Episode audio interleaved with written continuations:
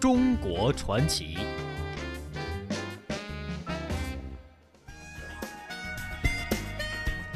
好，来到今天的中国传奇。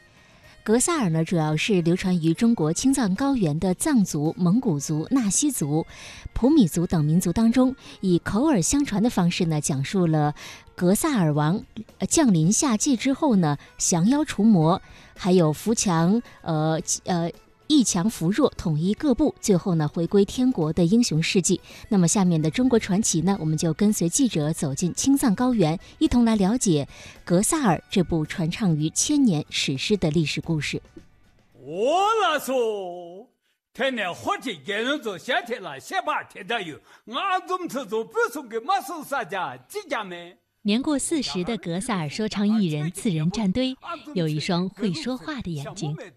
在西藏地区群众艺术曲艺馆现代声光电技术打造的舞台上，他一身黄金战甲，手持马鞭，昂首挺胸，讲到精彩之处，眼珠滴溜溜转，简直就像格萨尔王重临人间。《格萨尔王传》讲述了。这样一个故事。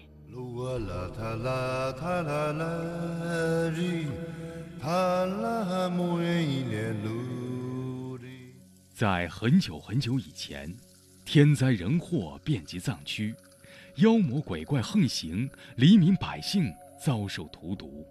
大慈大悲的观世音菩萨为了普渡众生出苦海，向阿弥陀佛请求派天神之子下凡降魔。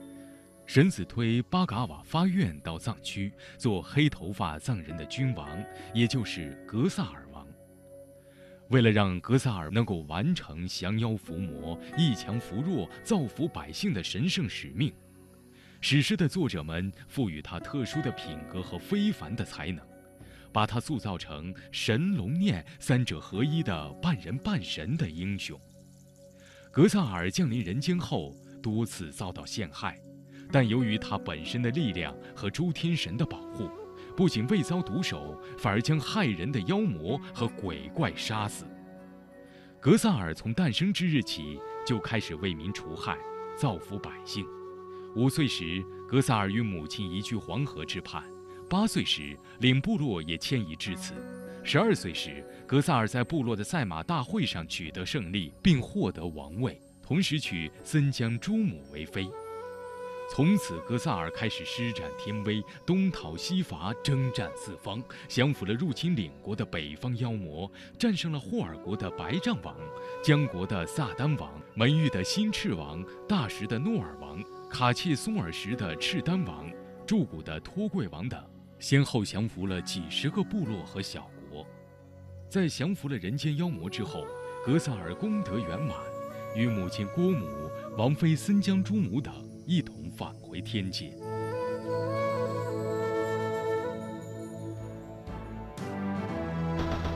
规模宏伟的史诗《格萨尔王传》到此结束。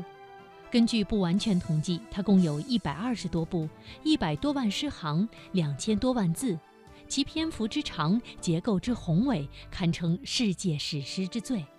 它融汇了不同时代藏民族关于历史、社会、自然等很多学科的知识，又被誉为东方的荷马史诗。中国社科院民族文学研究所的研究员蒋边嘉措先生和杨恩红女士长期研究格萨尔史诗。降边嘉措在他的《格萨尔王传与藏族文化》一文中，曾经简要叙述过格萨尔史诗的发散型流传成果。除了史诗当中提及的格萨尔出生地、征战地，及黄河和长江上游以及西藏的东南部这些格萨尔史诗流传的核心地带之外，早在一千多年前，随着吐蕃军队南侵，格萨尔也流传到了喜马拉雅山南部，传到不丹、锡金、尼泊尔、拉达克地区，以及与中国接壤的印度和巴基斯坦的部分地区。在国内，则流传到了与藏族相邻近的土族、萨拉族、纳西族、普米族、门巴族、珞巴族等民族之中。降边加措，格萨尔的主题啊，就是惩恶扬善、降妖伏魔、造福百姓，所以在群众中引起共鸣。在农奴受苦的时候，农奴他也掌握不了自己的命运，他也呼唤一个英雄来拯救他们。所以《格萨尔》在群众中流传啊，影响的是很深的。《格萨尔王传》被称为活史诗。而格萨尔说唱艺人便是这部伟大活形态史诗的继承者、传播者和创造者，也可以说，格萨尔说唱艺人是这部史诗存活的载体。他们以自己充满激情的说唱，给饱经沧桑的民众送去了温暖、慰藉和力量。中国社科院民族文学研究所研究员杨恩红曾经用“真正的民间诗神”来评价格萨尔说唱艺人。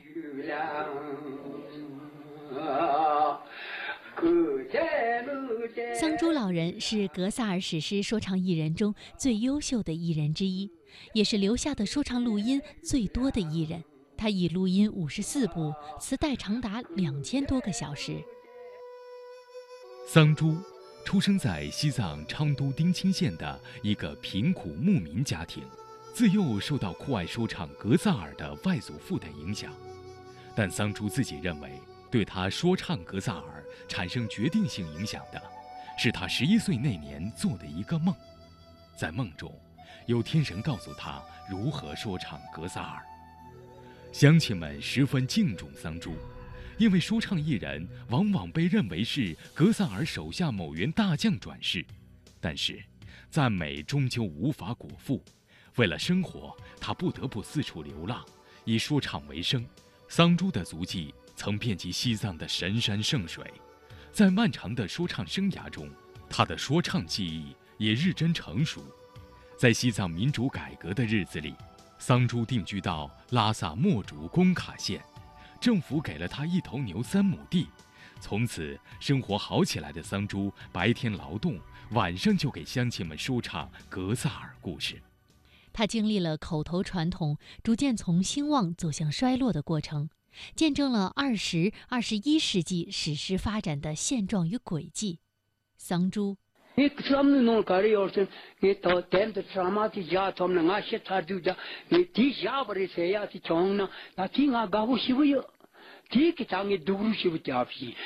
然而，二零一一年的二月十六号，国家非物质文化遗产项目传承人、著名藏族格萨尔说唱家桑珠在墨竹工卡家中走完了九十年的人生旅程。一颗耀眼的明星，在祖国西南边陲的青藏高原骤然陨落。听到老人去世的消息，藏边嘉措感到莫大的惋惜。比如扎巴桑珠这些都过世了，我作为工作，我也感到很难受。很多东西他们的东西没采录下来。什么叫非物质文化遗产？就是不是看得见的，是不是书面的？格萨尔不是艺人学者用笔写出来的，而是艺人用嘴唱出来的。所以我们说是最典型的活形态的史诗，也是典型的非物质文化遗产。而我们这几十年所做的工作呢，就是记录整理。同样在做着记录整理工作的，还有江边嘉措的同事杨恩红。从上个世纪八十年代到现在，他一直从事《格萨尔王传》的调查、收集、整理和研究。杨恩红。在当时，根据全国普查的情况和我自己亲自调查的艺人这个情况呢，我们在藏区呢，大概当时发现了将近九十九位藏族格萨尔说唱艺人。我们也给他大致的分了一个类，第一类呢就是神兽艺人，藏语呢叫 b o b 中。这个神兽艺人呢，首先是一个文盲，然后能够完整的说唱十步以上，完全凭大脑记忆的这样的艺人，大概有二十六位。第二部分人呢，就是叫推中，叫这个闻之艺人。他们说的，他们自己呢是听了别人的说唱，然后自己就记住了。记住以后呢，自己就可以呃继续去说唱了。闻之艺人的这个数量比较大，他们的特点呢就是只说唱一些格萨尔的比较精彩的片段，而不是像神兽艺人那样能够整体的说唱。第三部分呢就是胆中，叫吟诵艺人。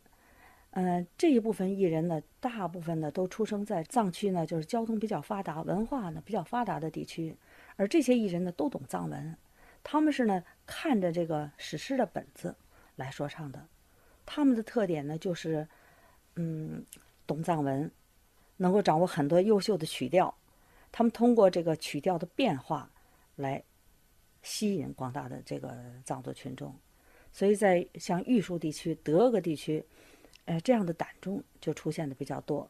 第四类呢，就是绝藏艺人，叫傣中。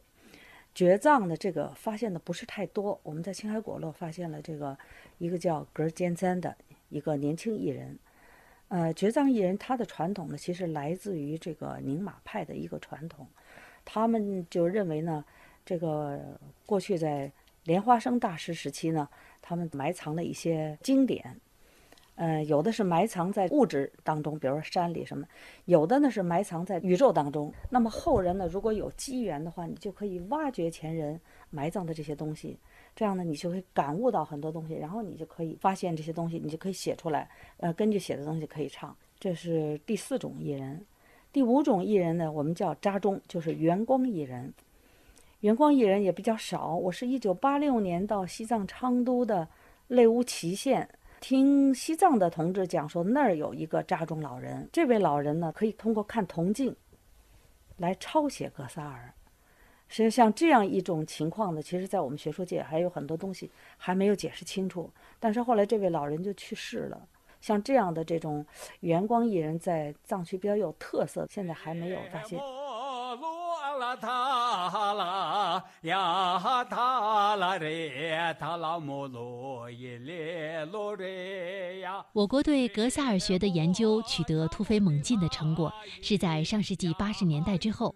在一九八三年的全国哲学社会科学规划会议上，格萨尔史诗被列入全国重点科研项目，史诗说唱普查和收集工作就此展开。一是寻访民间艺人。二是收集、收购流散在民间的旧手抄本。到目前为止，国际格萨尔研讨会已经举办了六届。二零零九年九月三十日，对于长期研究格萨尔史诗的中国社科院民族文学研究所的研究员降边嘉措和杨恩红来说，是一生中难忘的一天。就在这一天，在阿联酋首都阿布扎比，我国的格萨尔史诗听。态度，事实众说纷纭，真相扑朔迷离。听生活，汽车因为都市更显魅力。听节奏，华夏原创。FM 八十七点八，一零四点九，AM 一二一五，中央人民广播电台华夏之声，给你最动听。地球上所有种类的生命，就像一棵大树上结出的果实。下面，你将知道人类在生命之树的位置。动物界，脊索动物门，脊椎动物亚门，哺乳纲，真兽亚纲，灵长目。人科，智人，也就是今天的人类。人类是生物圈的一员，脱离环境，人类的生存便无从谈起。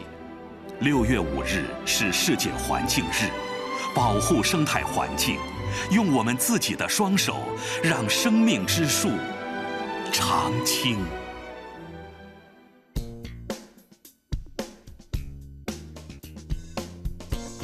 中国有九百六十万平方公里的土地面积，地区不同，差异很大。方言语调东西南北，经济变迁层次多样。